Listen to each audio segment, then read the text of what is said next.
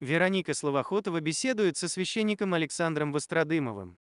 Вы писали о том, что а, в конфликте двух сторон Христос всегда находится где-то посередине, и каждая выпущенная пуля летит в Него. Можете объяснить, почему так? Ну, а знаете, когда Господь в Евангелии говорит нам, что как вы поступили с одним из сих братьев моих меньших, так поступили со мной. Христос страдает с каждым человеком. Кто страдает, с ним сострадает вместе Христос. Потому что Господь умер за этих вот грешников. Не за праведников, а за грешников. И, соответственно, убивая человека, надо понимать, что я убиваю Христа. Нельзя забрать жизнь у человека, потому что каждый раз мы убиваем Христа. Ну, мне кажется так, что что бы мы, что бы мы ни делали по отношению, какое зло бы ни делали по отношению к другому человеку, мы делаем зло Христу. Вот на примере своих детей могу сказать. У меня две дочки. Вот они ссорятся. Кто-то из них виноват. Наверняка. Не, не то, что кто-то с ним виноват, кто-то из них больше виноват, чем другой. Потому что моя мама говорила всегда так. На рынке два дурака. Один покупает, другой продает. То есть виноваты всегда оба. Так же, как семья. Муж с женой ссорится. Но всегда где-то хоть кто-то, хоть ну, чуть-чуть побольше виноват. Но виноваты все равно оба. И здесь то же самое. Когда дочки мои ссорятся, вот или, не дай бог, они подерутся, там друг друга ударят, там немножко, они меня, в общем-то, редко дерутся, вот если ударят. Э, мне был, было бы лучше, если бы они ударили меня. Я чувствую, что бьют они как будто не друг друга, а меня. Мне это больно. Но если я, будучи отцом своих детей, отцом не очень хорошим, вредным, нудным, злым, но я все равно чувствую боль этих моих детей, то неужели вы думаете, что Христос не чувствует боль детей, когда они стреляют друг друга. Как же тогда быть с высказываниями о том, что убивать в бою не грех, и воин попадает в рай? Древние канонические правила, там правила Василия Великого, они предписывали на 3-4 года э, э, лишать причастия тех, кто солдат после войны. Поэтому, не знаю, это очень, очень сложный вопрос и очень тяжелый, это вынужден. Человек будет сам жить с, этим боль, с, этой, с, этим, с этой болью. И как понять? Слово «грех» надо понять, определиться с терминологией. Слово «грех» Грех подразумевает собой рану души, рану, которую ты нанес своей душе. И убив человека, пролив чью-то кровь, у тебя сердце, на сердце будет рана, и сердце твое будет страдать. И чувствовать эту боль будешь. Можно, конечно, себя оправдать, что я сделал подвиг, геройство, но ты пролил кровь. На сердце это, это для сердца просто так не пройдет. Вы знаете, у меня друг, он э, в армии застрелил случайно в карауле, застрелил друга своего. Случайно. И вот он говорит, прошло уже там 20 лет, он говорит, даже не представляешь, как мне тяжело после этого. Это вот, вот казалось бы, ну, уже пора бы забыть, это случайно произошло.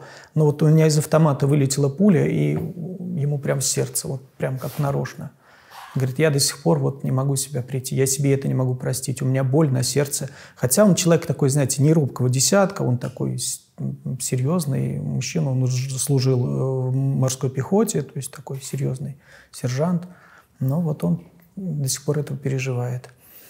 Я вот разговаривал, знаете, со многими людьми, которые прошедшие, прошли войну, там, первую чеченскую, вторую чеченскую, афганскую войну. Мой, мой одноклассник умер во второй чеченской. Друг был в первой чеченской, и он мне рассказывал, как это, как это все, насколько это больно, насколько это плохо, что нельзя романтизировать войну.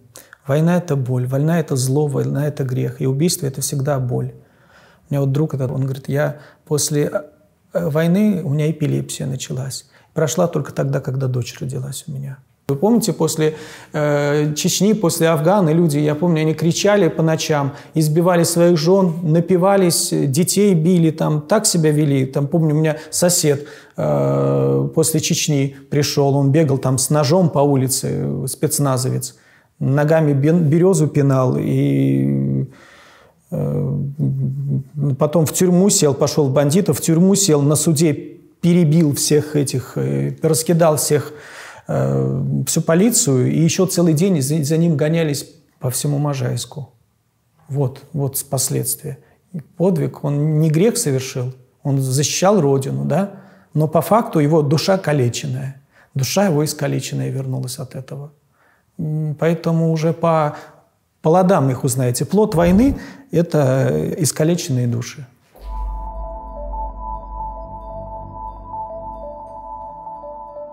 Когда людей начинают рассматривать как какую-то безликую аморфную массу, и потерю одного уже не считают такой страшной и такой значимой, а, стирается ценность человеческой жизни, каждой конкретной.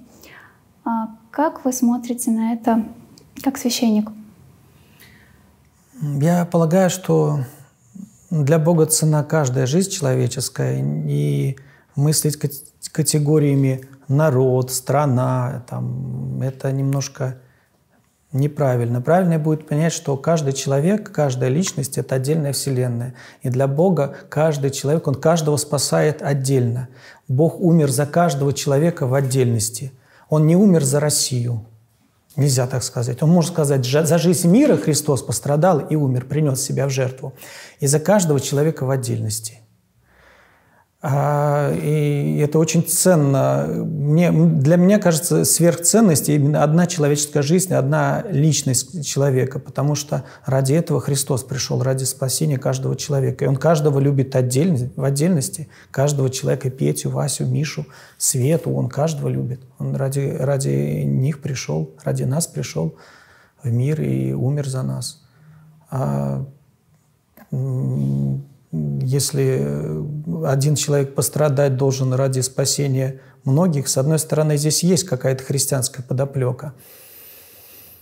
Так же, как, помните, может быть, был короткий э, такой короткометражный фильм, э, по, по, «Поезд» назывался, когда железнодорожник с сыном, он переводил стрелки, и выбор был, если сейчас он переведет стрелку, умрет его сын. А если не переведет, погибнет поезд. И он пожертвовал своим сыном. Вот здесь, наверное, все-таки это именно христианский подвиг, наверное, пожертвовать своим сыном. Но жить с этим постоянно надо было этому человеку. Постоянно человек бы переживал из-за этого. Это не значит, что он совершил подвиг. Вот знаете, один случай, вот то, что я рассказываю людям часто об одной вещи такой. Вот представьте, э, я нахожусь в алтаре, совершаю проскомидию. Проскомидия совершается таким длинным копием. Копием так и называется. Такой длинный обоюдоострый нож треугольный. И заходит маньяк-террорист, становится с лицом, заходит на Амвон, на Салью там, и начинает всех расстреливать.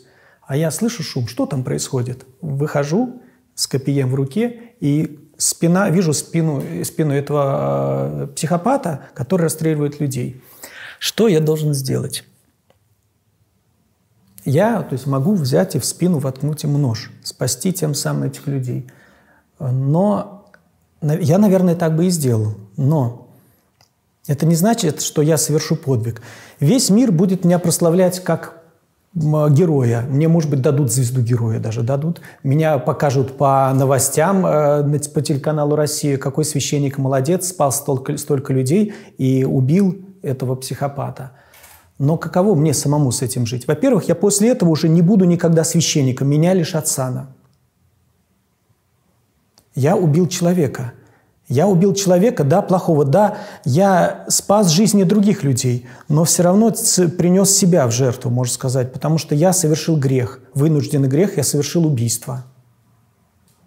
И я совершил грех, и с этим я буду жить всю жизнь, понимать, что я пролил кровь человека – и для себя я не буду героем. Люди меня будут прославлять как героем, но я себя буду чувствовать, я постоянно буду чувствовать боль от этого поступка, потому что я пролил кровь.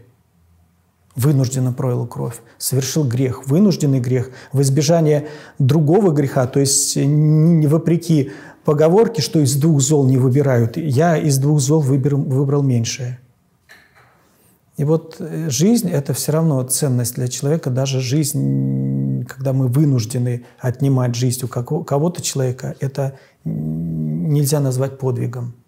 Это все равно грех. Убийство – это всегда грех. И жизнь человеческая цена, даже, даже жизнь там, последнего маньяка, психопата, убийцы, неважно кого, она всегда ценна. Потому что возможность покаяния остается у нас до последнего часа, до последнего вздоха. И каждый может спастись и прийти в познание истины даже на смертном одре. И для Бога это бесценно. А, в Евангелии об этом говорится, что на небе бывает радость о едином грешнице, кающемся больше, чем о 99 э, праведник, не, нужд, не имеющих нужды в покаянии. Притчу о ставцах, когда одна заблудилась, и пастырь пошел искать одну заблудившуюся, оставив 99 овец. Ну, наверное, так. Зло во имя добра и нашего будущего. Что вы думаете об этом? Ну, как может быть зло во имя добра? Злом зло не уничтожишь. Как не будьте побеждены злом, но побеждайте зло добром. Слова Писания. Побеждайте зло добром. Ну, потому что, ну как вот, как мы злом, злом можно уничтожить злом? Я не знаю такого способа, чтобы злом уничтожить зло. Как, знаете, этот говорит, папа, если, мы убьем, если все хорошие соберутся и убьют всех плохих, кто останется на земле? Убийцы. Замкнутый круг. Все. Помните, как этот э, у Э, ну, как книга называется, Шварца «Дракон», да, вот «Убить дракона». И убьешь, Ланцелот убьет дракона и сам станет драконом. Дилемма. Ты убьешь дракона, но ты сам станешь драконом. Это вот зло, которое мы насилием победим, а то мы сами станем э, злом. В чем дело? Потому что если, как грех надо ненавидеть, а грешника любить. А если мы ненавидим грешника, то все, мы уже мы сами стали такими же. А совершить насилие, чтобы восстановить справедливость? А здесь нет на земле справедливости. Не надо здесь на земле искать справедливость. Какую справедливость вы здесь найдете? Где справедливо? К нам пришел Бог, а мы его распяли. Где справедливость? Нету здесь на земле справедливости и не будет. Если пытаться здесь э, справедливость навести, нет. Это не то. Любовь выше справедливости. Всегда э, важно, что нами руководствует. Пимен Великий говорит такие слова. Если э, исправляя человека, порываешься на гнев, то просто исправляешь свою страсть. То есть ты действуешь по страсти. И критерий, наверное, то есть если ты э, на гнев порываешься, э, порываешься, когда пытаешься навести эту справедливость, если с твоей, тобой э, руководствует благородное чувство справедливости, чтобы я сейчас вот прям наведу везде такой вот порядок, справедливость, то это, наверное, нехорошо. А если тобой руководствуется вот именно боль за, за, за что-то, то есть именно боль. Не желание, не, не ненависть, не праведный гнев, а именно боль за людей. Помните, как Христос перед распятием, когда, восходя в Иерусалим, заплакал и сказал, говорит, «Иерусалим, Иерусалим, побивающий пророков и камнями побивающий посланных к тебе». Сколько, я хотел, сколько раз я хотел собрать птенцов твоих, как э, птица собирает птенцов своих в гнезде, под крылья свои, да? Но вы не захотели. Вот оставляется дом ваш пуст. Он со слезами говорил эти слова. То есть для него это была боль, это вынужденная мера, это вот так получилось, но для него это была боль. И если вы даже пытаетесь сделать как-то с, э, принудить к справедливости кого-то, у вас не должно быть злости и ненависти к тому, кто поступает несправедливо. Принцип такой – ненавидь грех и люби грешника. Ну, я думаю, что у церкви нет другого оружия, кроме слова, могу так сказать, у церкви. Я могу отвечать именно только за церковь. Как-то, не за всю церковь, но отлет, как говорить как э, христианин, могу, могу сказать. Насилие Злом зло не уничтожишь, я знаю наверняка. А, тут надо также как в другую крайность не уйти, в такое в толстовство, толстовство, непротивление злу насилием ни в каком случае. Но защитить слабого, наверное, есть в этом смысл, но причинив, причинив вынужденное зло, вынужденное, вынужденное насилие, но это крайняя мера, прям очень крайняя.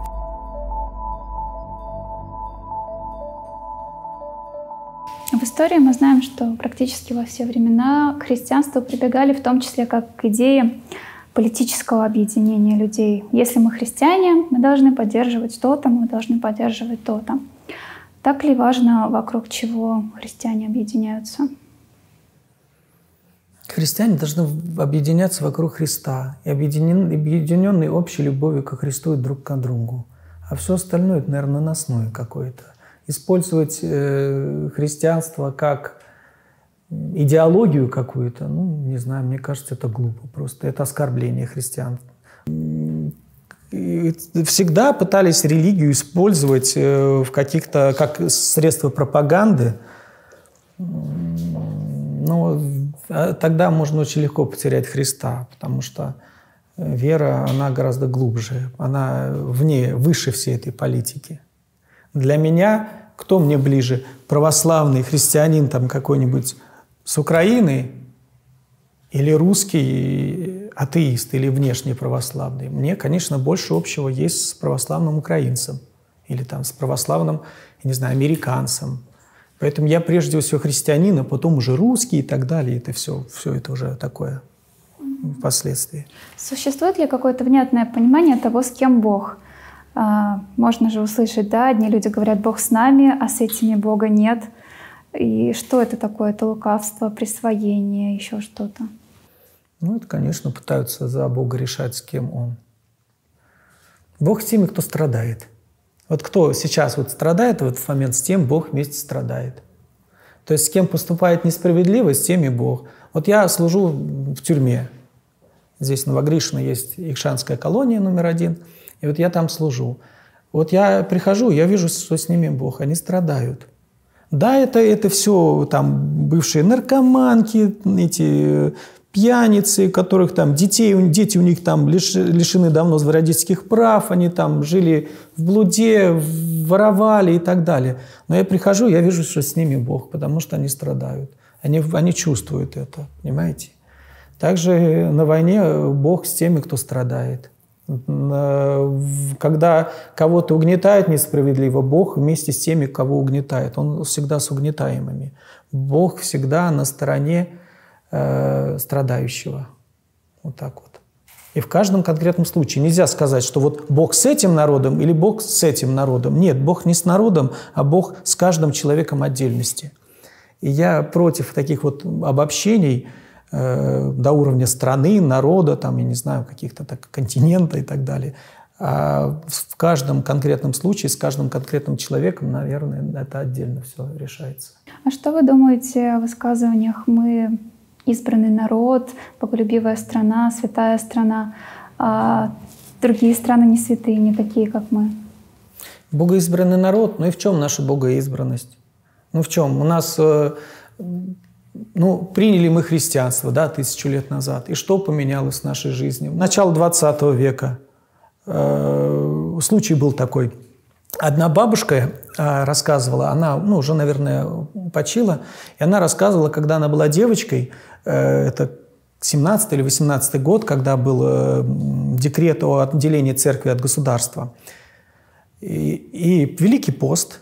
Прихожу, говорит, домой, а дома щи с мясом. Я говорю, мам, так первая седмица Великого Поста, пост же начался. Он говорит, ты что, глупенькая, дурочка, что ли? У нас же отменили пост. Приезжал уполномоченный, объявил, что Бога нет. Все, посты можно не поститься. Ну это что? Это богоизбранный народ, так, который воспринимал веру. Есть отдельные люди, вот, а общество в целом, наверное, обезбоженные, вот так могу сказать, общество. Поэтому я опять очень не люблю понимание таких народ, страна, есть конкретные люди. Вот конкретный человек. Вот Сергий Радожский был святой, а в то же время его современников полно было, которые были откровенными подлецами. Ну как их? Равнять всех вместе, все это одна святая Русь. И подлецы, и святые. Ну вот так. А, за эти месяцы мы очень хорошо увидели, как можно легко приспособить христианство под свои нужды, под свои взгляды. Я очень часто задаю в последнее время этот вопрос, но до сих пор не понимаю, как это возможно. Подстроить православие? Ну, любую идею можно исказить. Помните, как э, слова апостола Петра? Э, говорит, «И благодать Господа нашего почитайте спасением, как и возлюбленный брат ваш, наш Павел – по данной его благодати и премудрости говорит. В его посланиях есть нечто неудобовразумительное, что э, люди развращенные искажают, как и прочие писания. Это недословно, может быть, я ошибся. То есть извращать, извратить можно любые слова. И, и можно набрать, надергать цитат, чтобы оправдать любое беззаконие. Как, ну, классика. Хотите, докажу, что Бога нет. Да, в псалме написано, э, Бога нет. То есть, если, а если из контекста не вырывать, то сказал безумен в сердце своем, нет Бога. А я, видите, чуть-чуть взял, нет Бога, все, доказал. И цитат можно надергать, чтобы оправдать любое беззаконие, чтобы это было удобно, чтобы сделать веру как э, средством какой-то там, не знаю, пропаганды какой-то. Поэтому я, я думаю, что это все такое. Войну, убийство, не знаю, там, любое беззаконие, все что угодно можно оправдать, если захотите. Было бы желание. Важно то, чего мы ищем. Как быть, когда те нравственные принципы, которым, нам, которым нас учили с детства, не лгать, быть верным себе, не лицемерить, невозможно соблюдать в полной мере? Почему невозможно? Всегда возможно. Всегда возможно соблюдать все, все нравственные свои... Всегда нужно... Нельзя идти против своей совести. Нельзя идти против своей совести. Всегда надо э, слушать свое сердце, свою совесть. Я не вижу таких вещей, где бы мне приходилось идти против совести. Но если это опасно? Ну что опасно? Я не, говорю, что надо обязательно лезть на рожон. Э, везде нужно рассуждение какое-то. Всегда поступать надо с рассуждением где-то. Э, не, не играть в лейтенанта Шмидта, а как-то пытаться... Бог всегда подсказывает, как поступить. Бог всегда подсказывает, если человек искренне хочет сохранить свою совесть чистой, Бог ему подсказывает. Не поддаваться просто первым эмоциям, которые у нас возникают – а, не принимать решения с поспешностью на эмоциях, а подождать немножко, помолиться и принимать решение. Знаете, я себе взял за правило, э, если я хочу кому-то что-то сказать, наболело у меня что-то, вот жена там делает не что-то, там готовит не так, это делает не так, накопилось так, и хочется что-то ей сказать. Я знаете, как делаю? Я, я не терплю до последнего. Я уединюсь, помолюсь за нее так, чтобы сердце сжалось, и потом смело говорю все, что думаю. Я уверен, если я с болью помолился за человека, я имею право ему сказать все, что о нем думаю. И он никогда не обидится. А вот если не успел помолиться, если не помолился, то, конечно, уже ничего хорошего не выйдет в этом. И здесь также поступаю. Всегда молюсь за человека, и Господь подсказывает, как мне поступить. Прав мир. Чтобы менять, нужно говорить. Не забудьте подписаться на наш подкаст.